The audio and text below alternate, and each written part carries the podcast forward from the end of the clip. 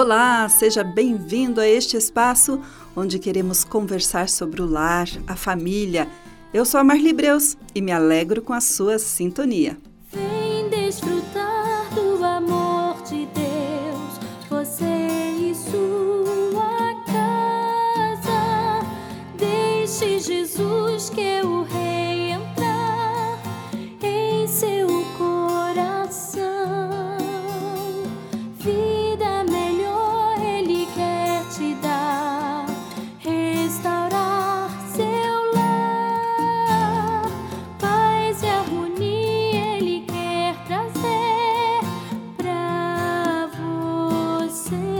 Hoje nossa conversa vai ser sobre sacerdócio. Todo cristão sabe que a tarefa de cuidar da vida espiritual da família foi confiada ao chefe da casa, devendo ser reproduzida por todos os familiares. Durante a caminhada do povo de Deus no deserto, o exercício da fé era essencial para manter vivos os seus sonhos. Por isso foi estabelecida uma disciplina religiosa que proporcionasse essa espiritualidade em cada família. Muitas pessoas querem que o pastor ou um líder evangélico ou religioso vá até sua casa para orar e abençoar, e eles esquecem que também podem e devem fazer isso constantemente.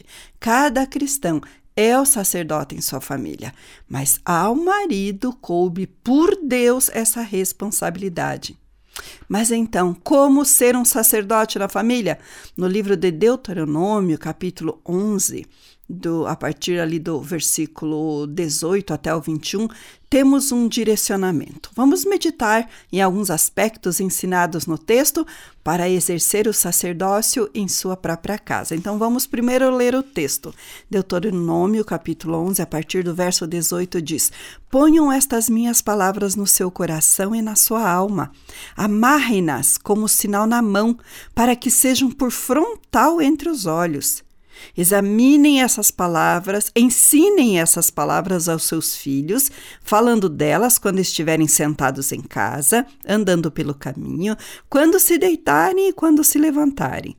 Devem escrevê-las nos umbrais de sua casa e nas suas portas, para que se multipliquem os seus dias e os dias de seus filhos na terra que o Senhor, sob juramento, prometeu dar aos pais de vocês, e para que esses dias sejam tão numerosos como os dias do céu acima da terra.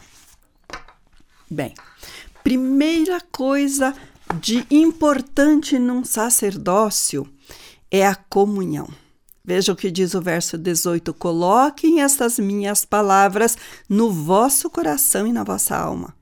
Uma das funções do sacerdote é a intercessão. Orar pela família é a rotina de um sacerdote. Por isso, a vida devocional é imprescindível para o sacerdócio familiar. Para que a palavra de Deus esteja em nosso coração e alma, é preciso uma dedicação em vida da leitura da palavra de oração. Isso é comunhão com Deus. Então, busque a presença de Deus em sua casa, orando e meditando em Sua palavra. Faça de seu lar um lugar de louvor e bênção. Para exercer o sacerdócio do lar, não é apenas fazer coisas como rituais. É preciso realmente ser de maneira íntegra alguém que vive com Deus. Se o seu coração e a sua alma estiverem cheios da presença de Deus, logo isso será transmitido para sua família.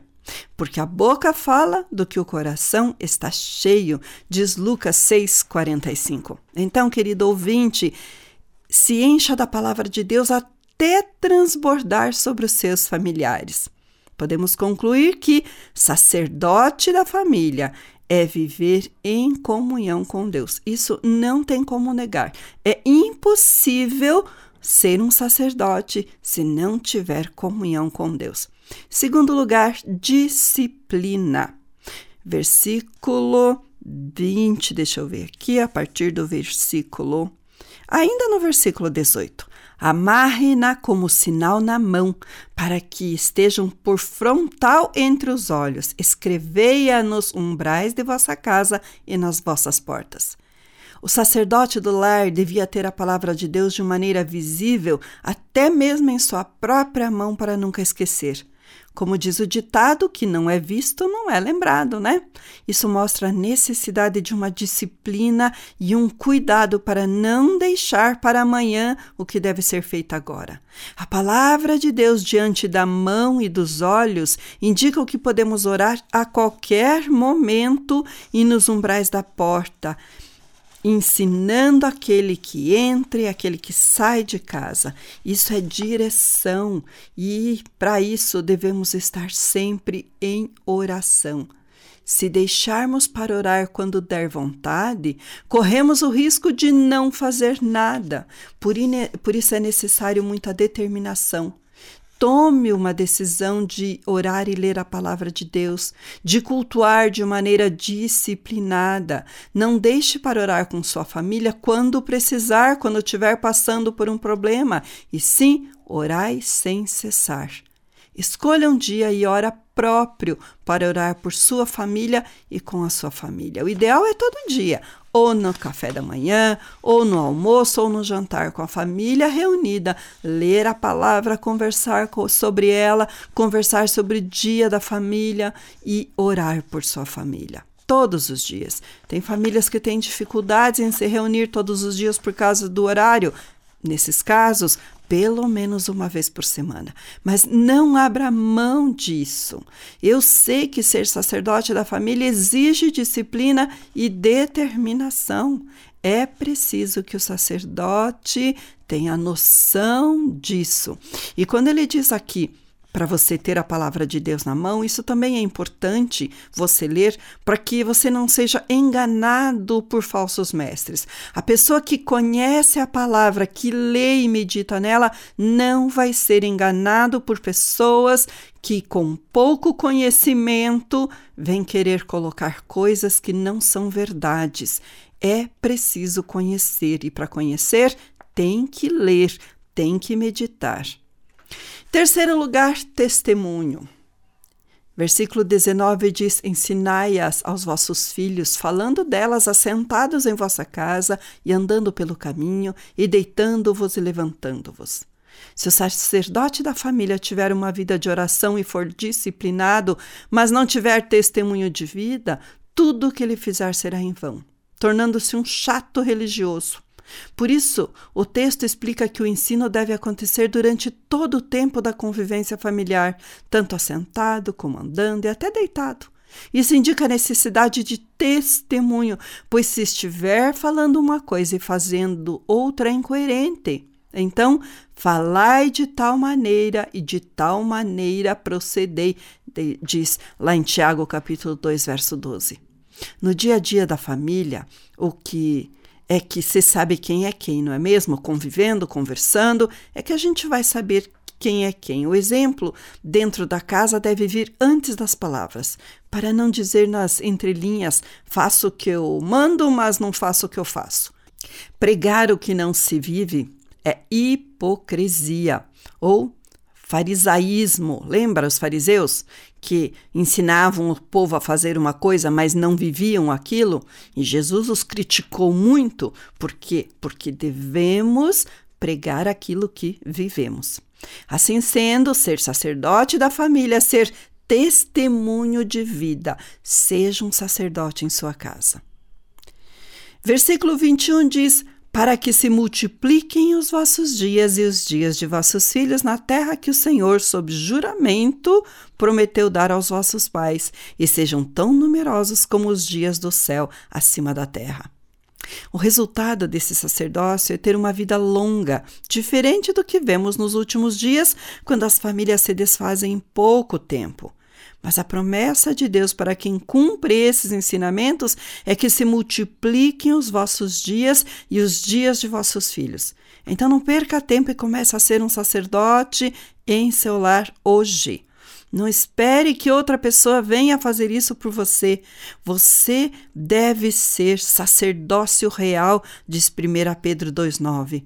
O sacerdote do lar deve ter vida de comunhão com Deus em oração pela família, ser disciplinado no aprendizado e ensino da palavra de Deus e principalmente dar testemunho de vida diante dos seus familiares.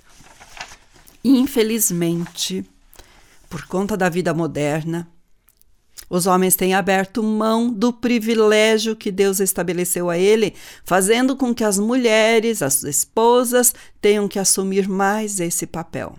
Por preguiça, por falta de amor e temor a Deus, ou simplesmente por achar que não precisam fazê-lo, os maridos deixam de lado e as esposas têm que assumir. Ou então ninguém assume e a casa fica sem direção espiritual. Já ouvi tantas mulheres reclamando sem saber o que fazer e elas me perguntam: Marli, é certo eu assumir?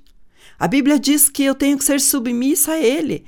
Eu não consigo viver assim. Meu marido não toma frente para orar, para ler a palavra, para ser o sacerdote. Mas, no entanto, qualquer coisa que eu tome à frente, ele me joga na cara que não estou sendo submissa. O que acontece, querido ouvinte, é que há um erro de entendimento na palavra submissão. Primeiro precisamos entender a origem da palavra. Ser submisso é estar debaixo da missão. Qual a missão?